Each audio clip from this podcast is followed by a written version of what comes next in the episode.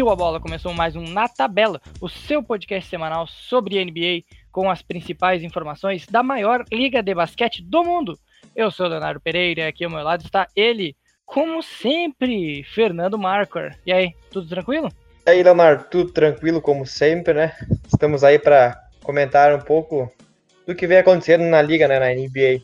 Então aí. Então é isso. Lembrando que o Na Tabela é em parceria com o HT Esportes, porque terceiro é pouco. Lá você encontra conteúdo sobre futebol, futebol americano, basquete, esportes olímpicos e muito mais. Além disso, também sigam o perfil de esportes americanos deles nas redes sociais, que é o HTClutch. Se quiser ficar bem informado sobre as principais informações da NFL, da MLB e também da NBA, que é um dos cargos chefes. Uh, então é isso, são vários assuntos para tratar hoje. Vamos subir a bola logo, porque o tempo é curto. Tempo é dinheiro, já diria aquele famoso poeta que eu não lembro o nome.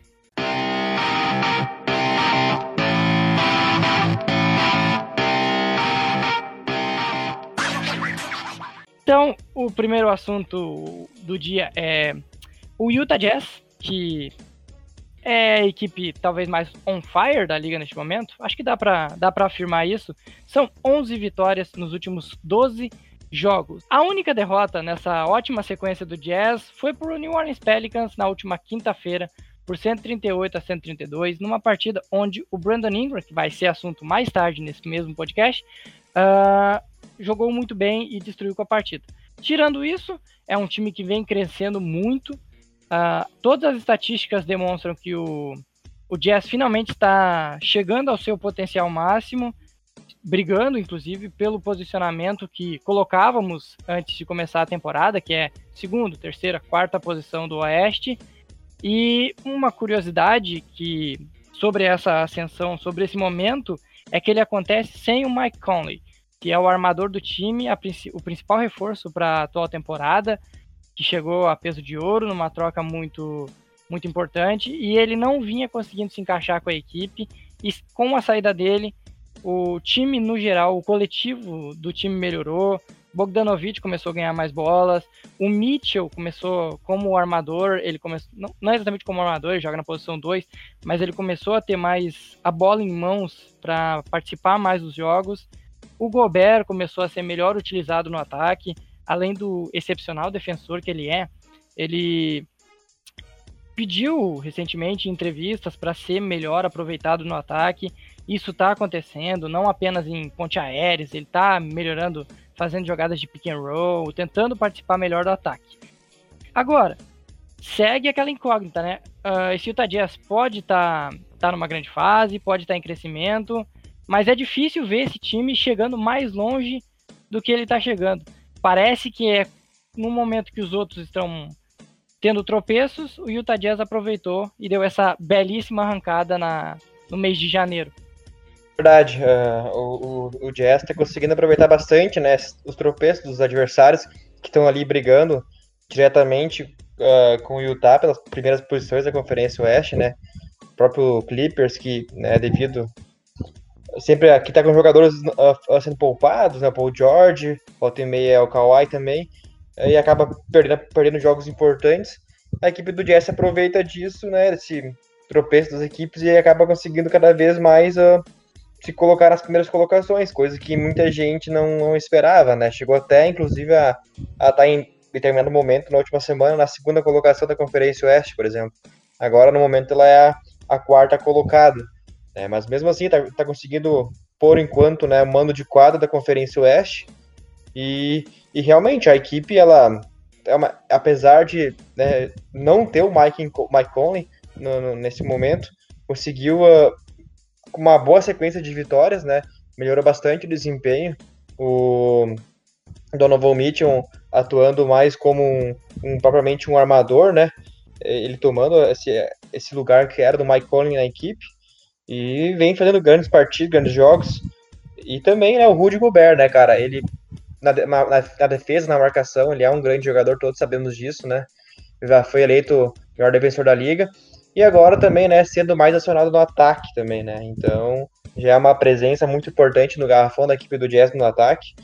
E o, tem, também tem o Bojan Bogdanovic, né, que é um jogador que é, uma, é um, foi um, grato, um grato reforço da, da equipe do Jazz, que veio da, ele veio da Indiana, Indiana Pacers e se adaptou muito bem à equipe, né, cara? É um jogador que tem mais de, de 20 pontos por partida e contribui muito pro ataque da, da equipe do, do Utah Jazz, né, cara? É um cara essencial em dia na rotação da equipe do Utah.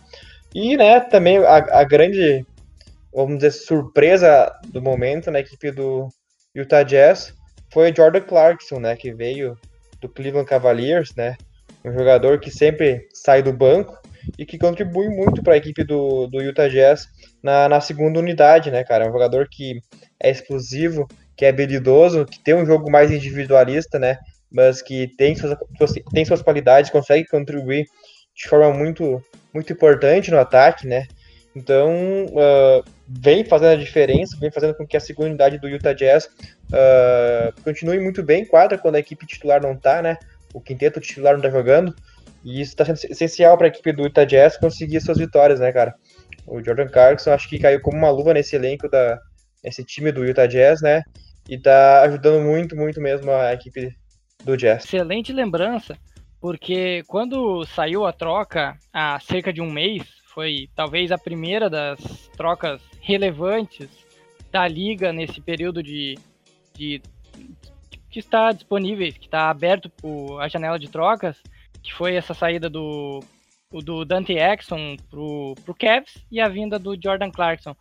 No, no perfil lá na tabela, eu fui um dos críticos à troca, porque Apesar que o Exxon, ele praticamente não, não estava em quadra nunca, jogador que sofre bastante com lesões, eu não via no Clarkson esse jogador que vinha para ser sólido do banco de reservas, porque ele sempre foi um jogador que teve um número alto de.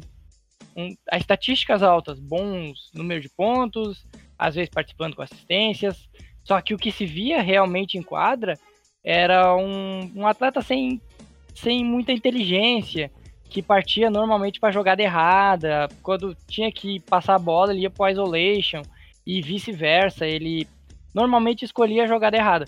Só que o que ele agregou a essa equipe do Jazz foi totalmente o contrário. Foi um jogador que tem minutos contados, são poucos minutos, mas é muito eficiente quando, quando entra em quadra. E é algo que faltava para esse time, porque vindo do banco, tinha até a lesão do Mike Conley, tinha Joe Ingles, que não conseguia não conseguia pegar ritmo, o Moody, que é até um jogador que consegue participar bem das partidas quando entra no lugar do Donovan Mitchell, os dois têm estilos semelhantes, sem comparar a qualidade, obviamente, e não, não tinha muito essa opção, e acabou que com a, a chegada do Jordan Clarkson, meio que resolveu, em partes, essa, esse problema da segunda unidade do, do Jazz, é, por incrível que pareça, a chegada de Jordan Clarkson melhorou um time que é contender a título, não sei, mas a final de conferência da NBA. Verdade. E o Clarkson, justamente, né, a torcida em Cleveland não, não gostava muito dele, justamente por esse motivo, né, cara? Era um jogador que tinha números altos, estatísticas muito boas, individuais, né? Mas para a equipe ele não ajudava, ele não contribuía, né, da forma correta, né?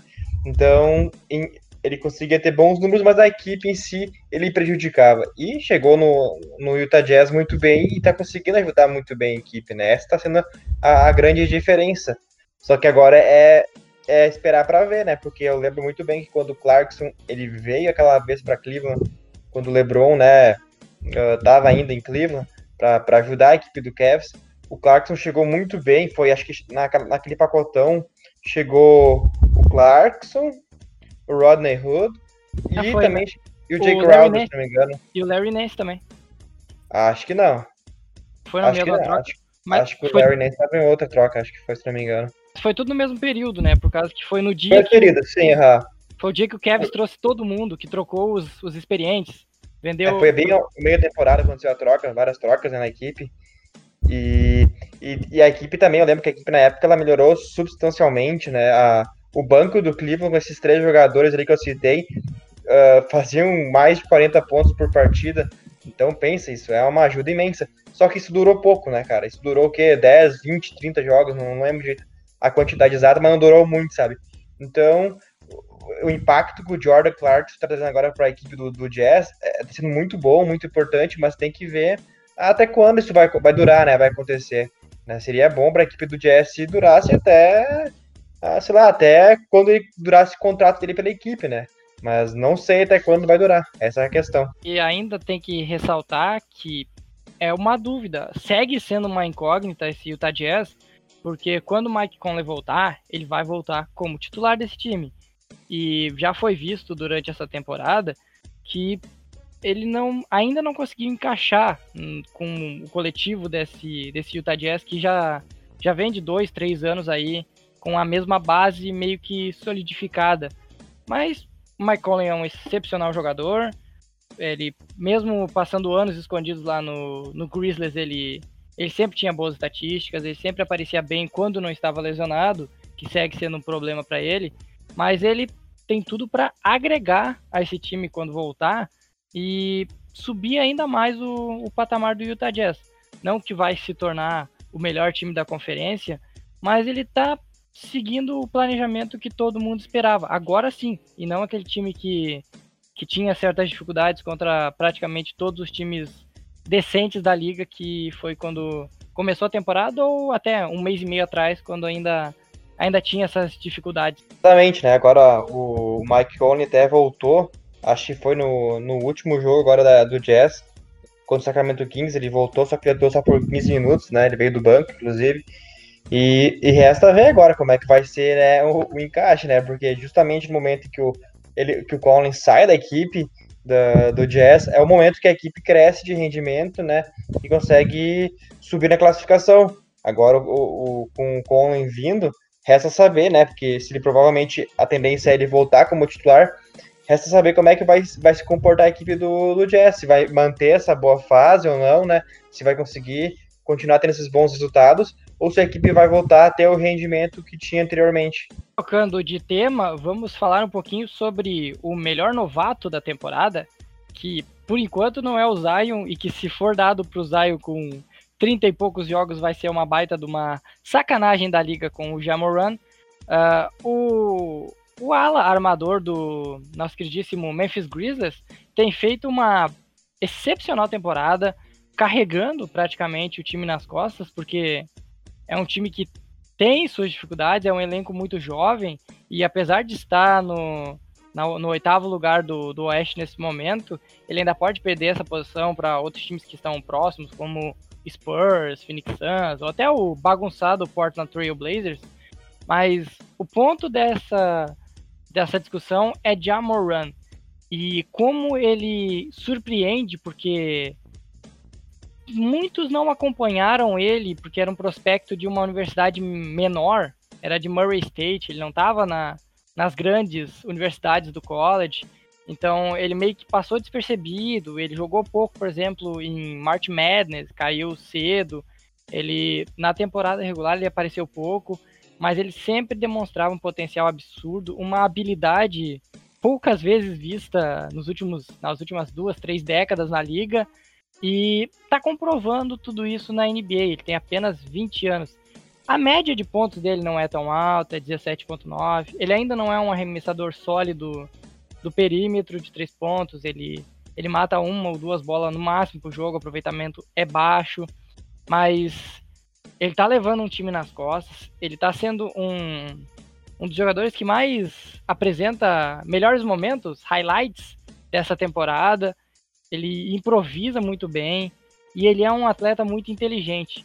Eu acho que fica difícil até tirar esse esse prêmio de novato do ano, mesmo que o Jamoran tenha uma um péssimo final de temporada e o Zion tenha chegue já explodindo nesses jogos. Lembrando que o Zion estreia na quinta-feira dessa semana, no dia 20. Não, quarta-feira dessa semana, dia 23. Eu acho que é isso, né? O Jamoran superando as expectativas e, para mim, ele é disparado o Rookie of the Year.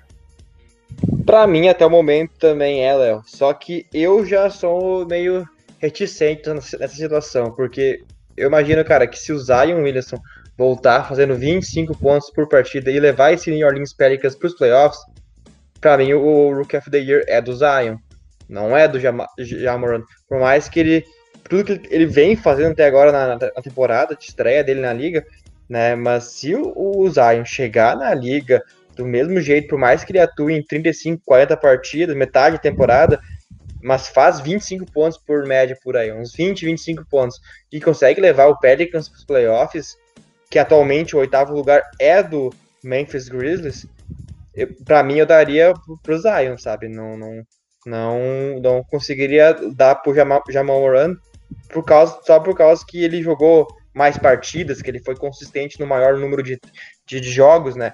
É, eu, a, trocaria já o meu voto, no caso, né? Mas até o momento, sim. Disparadamente é ele o, o novato do ano, né? E falando sobre um pouco dele também, eu diria que ele é um, um, cara assim que deu uma vida pro Memphis, né, cara? Porque depois que a equipe do Memphis se desmontou, né, que tinha jogadores experientes, como o Mike Conley, o Marc Gasol, né, que tinha um núcleo defensivo bem forte, que era bem chato de jogar lá em Memphis. Depois que essa, essa equipe se desmanchou, que deixou de ser uma equipe de playoffs e foi para reconstrução, a equipe até tem bons jogadores, né? Tu olha pro quinteto titular do, do Memphis, tem jogadores que contribuem bastante, como nós falando, Siuna, o Jake Crowder, o próprio Jaron Jackson Jr., que é, tá no segundo ano na liga, né, que já demonstrou ter muito talento também. Enfim, o Jamoran chegou na, nesse time do Memphis e deu uma vida pra, pra equipe, né, deu uma... fez com que a equipe se entregasse mais, né, e tá fazendo uma baita campanha, né, cara, porque chegar na oitava colocação da Conferência Oeste, né, não é fácil, né. Então, acredito que ele vem fazendo uma grande temporada, como gente, todo mundo vem vendo, né? E tá ajudando muito a equipe do Memphis, né, cara? Muito mesmo. E se ele conseguir também levar a equipe do, do Memphis pros playoffs, vai ser um feito incrível também para ele, né, cara? Então, realmente, né? No momento, o Rookie of the Year é pro Jamoran. Agora, como eu disse, se acontecer tudo que eu falei com o Zion, eu já trocaria do meu voto. Não sei tu. Olha, é que é complicado por causa que são poucos jogos. Vai ser menos de 40 jogos para o Zion. O, novato do ano com menos jogos na história teve 50 jogos. Ou seja, não teria nem precedentes o Zion levar essa, essa premiação. Mas, mas é claro, o, o hype Zion Williamson é gigantesco e se ele fizer algo dentro do que o mundo todo espera, ele possivelmente vai levar esse prêmio por causa do nome mesmo, da, do que da diferença que, de atenção que o Zion tem sobre o Jamoran. Ainda sobre o Memphis Grizzlies e essa boa campanha de recuperação, porque são só conferir aqui certinho, na, nos últimos jogos são oito vitórias nas últimas dez partidas. É, acho então, que é o segundo time mais on fire do momento, né? Se o, é. o Jazz é o primeiro, ele é o segundo. Lakers também pode colocar nessa. Lakers e Bucks, né? Que já estão lá em cima, que são times que também têm uma sequência muito, é, sim, muito sim, sólida. É.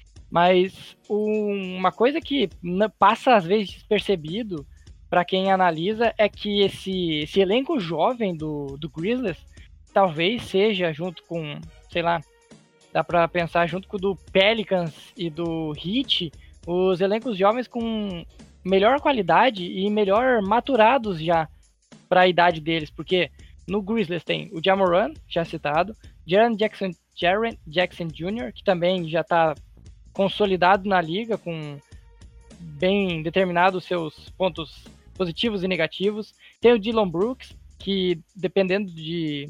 Tem jogos que ele explode para 30, 40 pontos. Tem jogos que ele não faz 10 pontos, mas é a irregularidade de um novato. Ainda tem o Brandon Clark, que chegou com moral de Gonzaga da universidade, que vinha. Eu gostei muito dele, por exemplo, quando tava. Quando olhei o March Madness, é um é um excepcional jogador que tem tudo para evoluir, ou seja, é um elenco jovem que tem um ou dois experientes ali, como tem o Valenciunas, como tem o Jay Crowder, como tem um ou outro nome ali que, que vem, que traz mais experiência, mais rodagem para esse elenco, mas é um elenco praticamente formado por guris, com um treinador com pouca experiência, ou seja, é um time que tudo deve indicar que ele vai crescer nos próximos anos e que essa temporada, se chegar realmente nos playoffs, o que eu até acredito que não vá, tem times para crescer aí, como o próprio Pelicans, ou o próprio Spurs, que está numa uma boa arrancada também, ou o Blazers, que vai trocar uma galera aí nas, nessa, nessa trade deadline, mas chegar nos playoffs já é um muito lucro para essa, essa equipe, porque no início da temporada a análise era de brigar pelo, pela pick 1, 2, 3 do draft, ficar com as piores campanhas. Até porque a gente não esperava essa, essa explosão rápida do, do Jamoran. Realmente, eu, eu acho também que se a equipe conseguir essa oitava colocação no Oeste, vai, vai ser muito lucro mesmo, porque antes até para começar, ninguém realmente esperava que a equipe fosse classificar os playoffs, ninguém mesmo. Nenhum analista lá da ESPN americana, né, qualquer canal americano, colocaria o Grizzlies nos playoffs, ninguém. E isso deve muito, com certeza, ao Jamoran, né, cara? Ele vem fazendo um, uma excelente primeira temporada na liga e vem sendo a diferença dessa equipe, né? Tem jogadores jovens, como tu falou, com algum outro jogador mais experiente, mas que graças ao Jamoran tá conseguindo brigar por, um, por uma vaga nos playoffs. Vaga nos playoffs que, uh, na minha opinião, essa oitava colocação que tá aberta ainda, eu digo, né? Vai ser muito acirrada e muito boa de ver, cara, porque a princípio nenhuma equipe queria estar vaga na Conferência Oeste, né, cara? E de repente as equipes começaram, as que estão mais embaixo, começaram a ganhar uma sequência de vitórias, né? E começaram a disputar, né? Trocar cada semana um time diferente estava colocado. Era o Portland, depois foi o Spurs, agora o Memphis. Tem o Pelicans chegando, né? Que parece que a equipe engrenou, né? Mesmo o Zion não tendo estreado, mas o Brandon Ingram arrebentando, inclusive, a falar depois, né? Tem jogadores experientes também, a equipe do Pelicans. Enfim, com o Zion voltando, se ele voltar no alto. Se ele voltar, não, se ele estrear no alto nível, né? Porque ele nem estreou na liga ainda. Essa equipe do Pelicans para brigar fortemente para dar colocação também da conferência. Enfim, vai ser uma, uma briga muito boa de se acompanhar, eu acho, né, cara? Vai ser uma das coisas mais interessantes que vai sobrar ainda, né? Na, temporada ainda, porque primeira colocação de ambas as conferências praticamente definido já, né? Então, vai acontecer o quê? Uma outra mudança na tabela, no meio da tabela, e essa oitava vaga, né, da Conferência Oeste, que tá, que tá bem disputada. E não só disputada, porque a oitava colocação do leste também tem algumas equipes brigando, mas tá bem disputado no oeste, por quê? Porque são boas equipes, né? Equipes que têm qualidade, né? Diferente, diferente do que acontece no leste, que é a menos pior se classifica na oitava colocação. No oeste é diferente, né? tem equipes que têm grandes talentos e que pode brigar e chegar por essa oitava vaga na Conferência Oeste. A passar a régua no assunto Grizzlies e principalmente de Amoran, uh, para ti, eu vi muitos forçando a barra em Jamoran no, no All-Star Game. Eu acho que não existe a mínima possibilidade disso. Mas eu não duvido dele aparecer no fim de semana, de aparecer em ou desafio de habilidades ou no próprio desafio de enterradas. Qual que tu acha que seria o melhor a melhor, o melhor desafio, o melhor torneio pro, pro Jamoran participar? Além, é claro, que ele vai participar do jogo do, do jogo dos novatos, que é sempre entre novatos americanos contra novatos do resto do mundo. É, o All-Star, eu acho é, também que é forçado, né, cara? Tudo bem que ele tá fazendo uma grande primeira temporada, mas tem muita, muito jogador na frente dele ainda, né? Então, viesse a forçação de barra, seria mais, inclusive, do que o Doncic na primeira temporada dele na liga, né? Que foi ano passado. Uh, a respeito do que ele poderia então vir a participar nesse fim de semana né, do All-Star Game, uh, eu acho que dá para se colocar, cara, a enterrada, só que tem um porém, né? Ele mesmo disse que não vai participar, né? Seria uma pena, porque eu queria muito ver ele participando de torneio enterrados. Acho que ele seria um nome tanto para conseguir ganhar, né? O torneio. Mas parece que ele mesmo disse que, que não vai participar. E eu acho que daí, infelizmente, a, a única oportunidade que a gente vai ver o, o Jamoran vai ser mesmo no, no jogo dos novatos. É, seria interessante mesmo, porque quase que diariamente uh, o Jamoran faz uma, uma periplécia, uma peripécia, uma jogada periplécia. diferente. Palavra bonita. Uma jogada diferente na, no ataque algo engraçadinho, já diria o, o Paulo Antunes. Então, falando em jogador que merece a sua chance no All-Star Game, aqui são, são vários nomes, mas a gente vai, vai passando por cada um e decidindo qual, na, na opinião de minha e sua, quem é o melhor o jogador que mais evoluiu na temporada, o Most Improved Player. Vou passar alguns nomes e vamos analisando aos poucos. Uh, Brandon Ingram, que foi citado inúmeras vezes nessa edição do podcast pelos seus jogos absurdos de 40 pontos, destruindo no ataque, sendo o dono desse New Orleans Pelicans, vencendo jogos, inclusive, praticamente sozinho. Bana Debaio, que tornou o Miami Heat outro time, Muito se fala que o Heat cresceu de patamar por causa do, do Jimmy Butler, mas o que se vê em quadra é que o principal jogador da equipe é realmente o Bana Debaio, sendo eficiente nos dois lados da quadra, sempre participando em todos os quesitos do jogo. Uh, Jalen Brown, que junto com o Jason Tatum cresceu bastante no, no Boston Celtics, até porque ele era o patinho feio da dupla até o ano passado, era o jogador que ninguém dava muita moral, muito, muito se falava em Jason Tatum e pouco se falava em Jalen Brown. Ele teve uma sequência muito boa de, de 25 pontos ou mais em 8, 9 jogos recentemente, e também é um ótimo defensor. Devontae Graham, que para mim é a grande surpresa desses nomes aqui, eu sinceramente não tinha a menor ideia de quem era Devontae Graham. Ele acabou ganhando essa posição de armador do Hornets porque não tem outro nome, não tem muito. Terry Rozier tá sem machucado, então não tem muito o que colocar na posição e ele acabou ganhando essa posição e se demonstrou um, um dos melhores chutadores do perímetro da temporada, muito eficiente, decisivo, extremamente clutch e muito habilidoso também o Devontae Graham. O meu, meu queridinho da lista, apesar que ele não irá ganhar, que é o Shai Gilgis Alexander, que está voando com esse surpreendente Oklahoma City Thunder.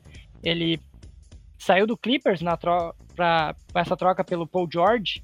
Ele acabou indo para para a cidade de Oklahoma e junto com o Chris Paul, está sendo o principal nome dessa, dessa equipe. É um jogador de muita habilidade, muito rápido e que também tem está criando um arremesso bem sólido, sendo importante nas assistências, participando bastante dos jogos. Esse dia ele teve um jogo de 20, 20, 10 aí, com 20 rebotes, o que para um jogador do tamanho dele é algo surpreendente. E para encerrar, um jogador que participa participaria em duas disputas até até ele virar titular, agora não mais, que é o Domantas Sabonis em, nos Pacers, que também é o, é o Mr. Double Double, é o jogador com mais double doubles na temporada. Quase todo jogo ele passa dos 10 rebotes e 10 pontos. E ele é o grande nome junto com o Malcolm Brogdon dessa equipe do Indiana Pacers. Aí, desses nomes que eu passei, qual que mais te agrada e qual que tu acha que a liga escolheria se fosse decidido agora o Most Improved Player da temporada? Bom, tu passou uma lista de, de, de vários candidatos, né? E já analisou um por um, né? Vou fazer também o meu comentário, né? A respeito de cada um, do que eu acho, né? E também citar o que eu acho que mereceria e também o que a liga, o que a liga, o que eu imagino que a liga vai indicar, né? Uh, Brandon Ingram, uh, cara, ele tá arrasando, né, cara? Ele foi para trocou de ar, né? Saiu do Lakers e foi pro Pelicans e parece que fez muito bem a ele, né? Porque ele se tornou um grande jogador, se tornou protagonista da equipe, né? Do Pelicans. E, na minha opinião, esse seria o cara que eu indicaria já, né? É, é o, é o, principal candidato. Eu acho que é o, é o, cara que mais evoluiu, que, dá, que mais dá significado para a palavra, né? Uh, most improved player, né? Então, a minha indicação seria o Brandon Ingram. Ban Adebayo, cara, é outro que também evoluiu muito, né? evoluiu muito de uma temporada para outra e também tá fazendo uma diferença muito grande. Pode falar. Rapidinho, o Brandon Ingram, eu coloquei como sugestão naquele podcast de, de, de, previsões que fizemos junto com o Will, do Coast to Coast Brasil, e vocês deram risada de mim, falando que ele não tinha mais o que evoluir, que ele praticamente chegou no seu teto, por causa que a temporada passada dele já era boa, não tinha como ele se tornar um jogador muito melhor que aquilo. Dessa vez eu tava certo, não é todo dia isso. pois é, Uh, e é bom, né, salientar quando a gente tá certo, né, certo no caso, e aí depois hein, aquilo que a gente opinou, palpitou, acaba se tornando uma, uma realidade, né. Mas enfim, realmente, né, na, eu, eu confesso que eu não, imaginava que a, a, evolução do Brandon Ingram seria tão grande, né, e realmente eu tava errado e, e ele tá se mostrando um grande jogador mesmo essa temporada. Uh, bom, já falei dele, já falei do Ban Adebayo, tem o Jalen Brown, que também acredito que evoluiu bastante na equipe do Boston Celtics, né? Uh, recebeu um aumento de salário, inclusive, nessa temporada, e tá justificando, né, cara, esse aumento. Tá fazendo uma boa temporada, um cara com, com 20 pontos de média por partida, e enfim, tá sendo um cara muito fundamental na, na rotação do Celtics nessa temporada. Só que não, não, não tá tendo um impacto, uma evolução tão grande como esses dois primeiros que a gente citou ali, né? Uh, Devonte Graham, Cara, realmente, cara, ninguém conhecia ele na liga na última temporada. uh, ninguém sabia quem era ele praticamente, né, cara? Só o, o mais aficionado torcedor do, do Charlotte Hornets, que acompanha a equipe, que poderia falar dele, né? Até então ele era desconhecido aos olhos da liga. E essa temporada, cara, ele realmente evoluiu muito também. Só que aí entra o fator, né? Eu acho que a evolução dele foi grande, foi, só que uh, o desempenho dele, na minha, na minha opinião, no meu ponto de vista, não está sendo tão, uh, tão bom quanto, por exemplo, o Brandon Ingram e o Ban Adebayo, né? Eu acho que eles estão fazendo uma temporada melhor que, que, que o, o Devante Graham, né? Então, por esse motivo, eu não colocaria ele na frente dos dois, né? E também tu citou o Shea Gilgus Alexander, né? Que é um cara que também evoluiu muito, que vem fazendo uma temporada muito boa pelo Oklahoma. Só que no caso dele, eu, apesar de achar que ele estava numa grande temporada em Oklahoma, uh, a evolução dele não foi tão grande. Né? Ele já demonstrou ter talento, a primeira temporada foi uma temporada muito boa dele, mas acredito que a evolução dele não foi tão grande, né? Então por isso que eu não colocaria ele, não indicaria ele, mas sim ele tá na lista também, tá na lista com certeza né, dos candidatos. Eu faria uma menção honrosa para dois caras, Léo, que tu acabou não colocando. Eu faria uma menção pro Pascal Siakam, que depois que o, o Kawhi saiu, ele evoluiu também bastante, né? Ele já vinha evoluindo a cada temporada, mas agora com o Kawhi saiu novamente, ele tomou o protagonismo da equipe do Toronto e também evoluiu bastante, ou seja, né, faria essa menção rosa. E também o Markelly Fultz, né, que enfim estreou, dá para dizer assim, na liga, né.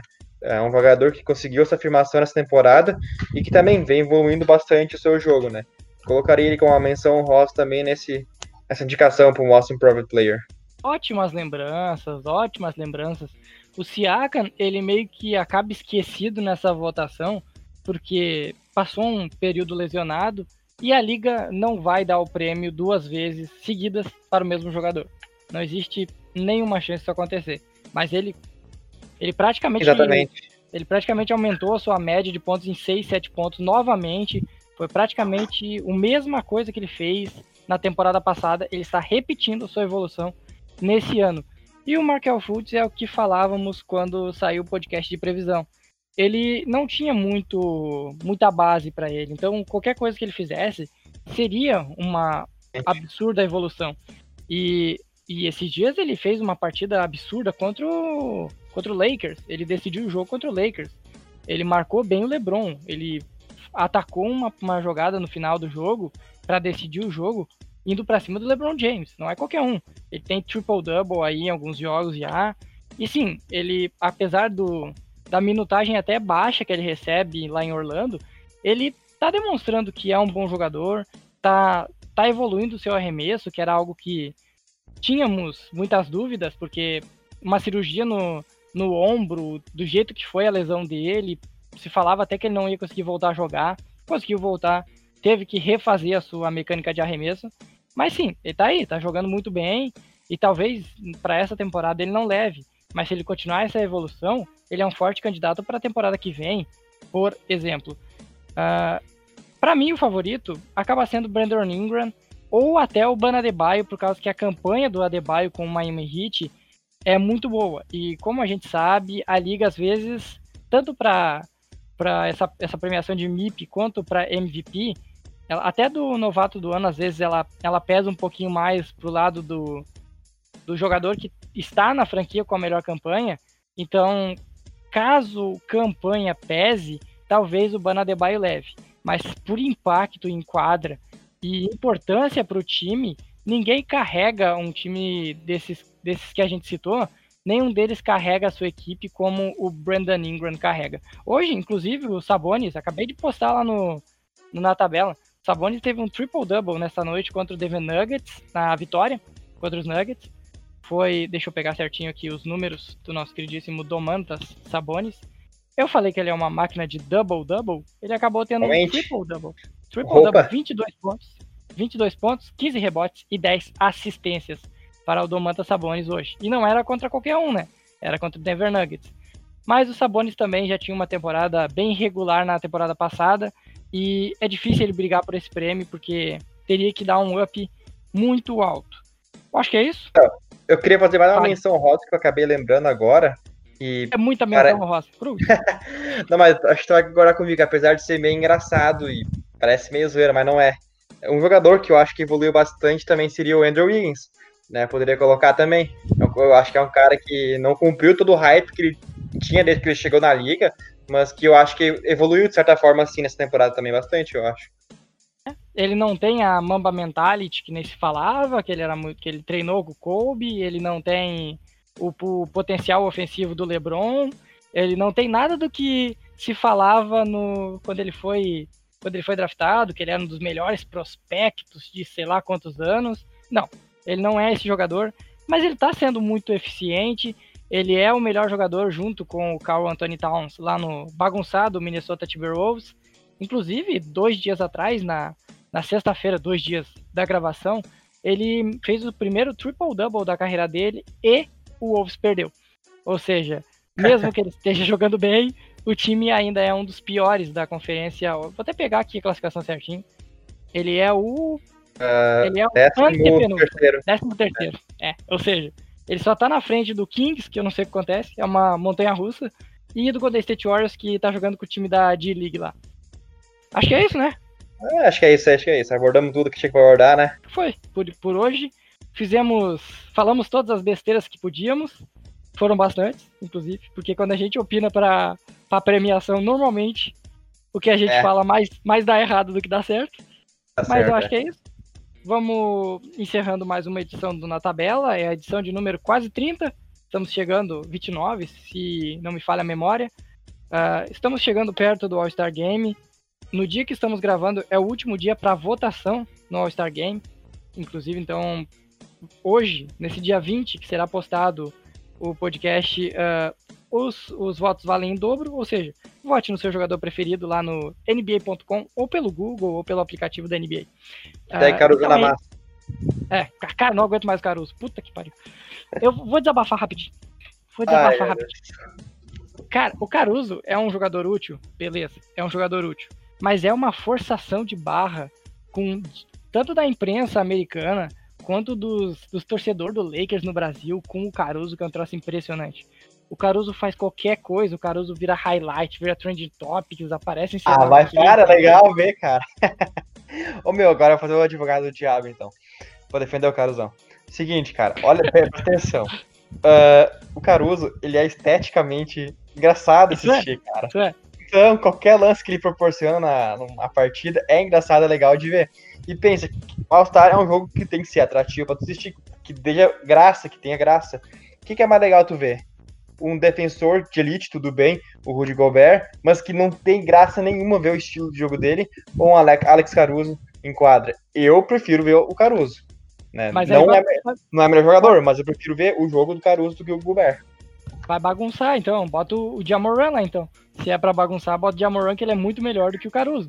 Sim. Okay. Não, pois é o carisma que o Caruso traz é impressionante. Eu não sei por quê. Porque, principalmente, ele tem o porte físico de um professor de. Não, de um, de um aluno de faculdade de engenharia.